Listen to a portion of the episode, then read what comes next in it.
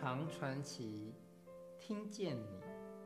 上一回我们说到，才子在媒婆包十一娘的引荐之下呢，结识了霍小玉，两人一见钟情。李益立下了海誓山盟，愿与小玉长相厮守。后来李益被派官赴任之前回家探亲，两人离别之时呢，霍小玉吐露了一个心愿。这心愿究竟是什么呢？正是这回我们要跟大家分享的故事。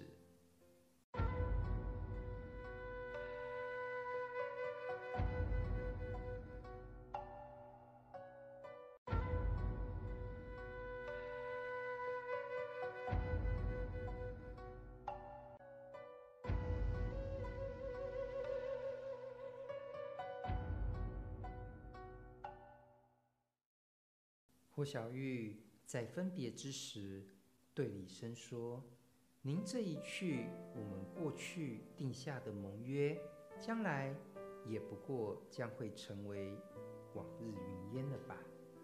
我有一个小小的心愿，希望您能放在心中。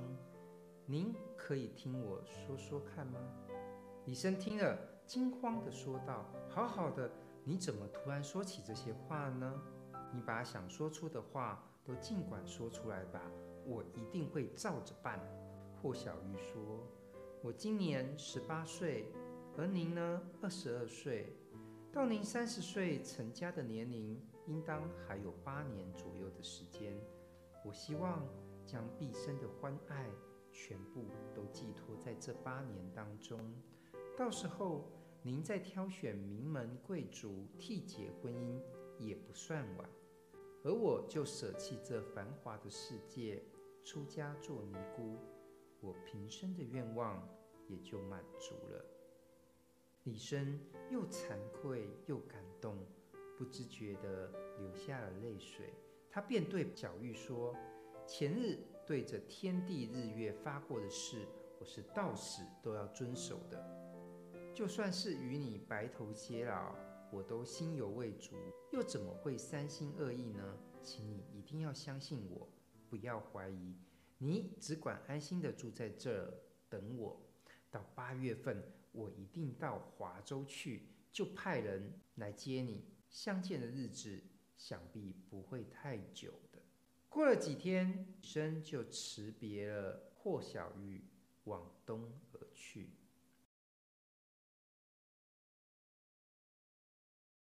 到任了十几天后，李毅呢就请了假到洛阳去探亲。在他还没有到家的时候，他的母亲李太夫人已经代替他向表妹卢氏求亲，而且也得到了应允。李太夫人啊，素性严厉固执，李生犹豫再三，终究不敢推辞，便去向表妹家答谢。而且还立下了聘礼，商定了近期之内就要迎娶。这卢家也是个门第高贵的望族，将女儿嫁到别人家去，聘礼自然是不会少于百万钱的。如果达不到这个数目，他们是不会应允迎娶的。相较之下，李生家境一向贫寒，要凑出这样的聘礼。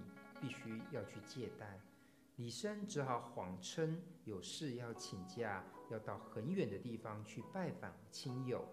李生的足迹遍及江淮，从秋天奔波到了夏天。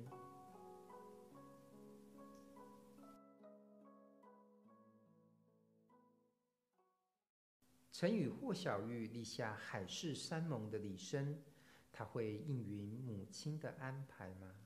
我们就请听下回分解。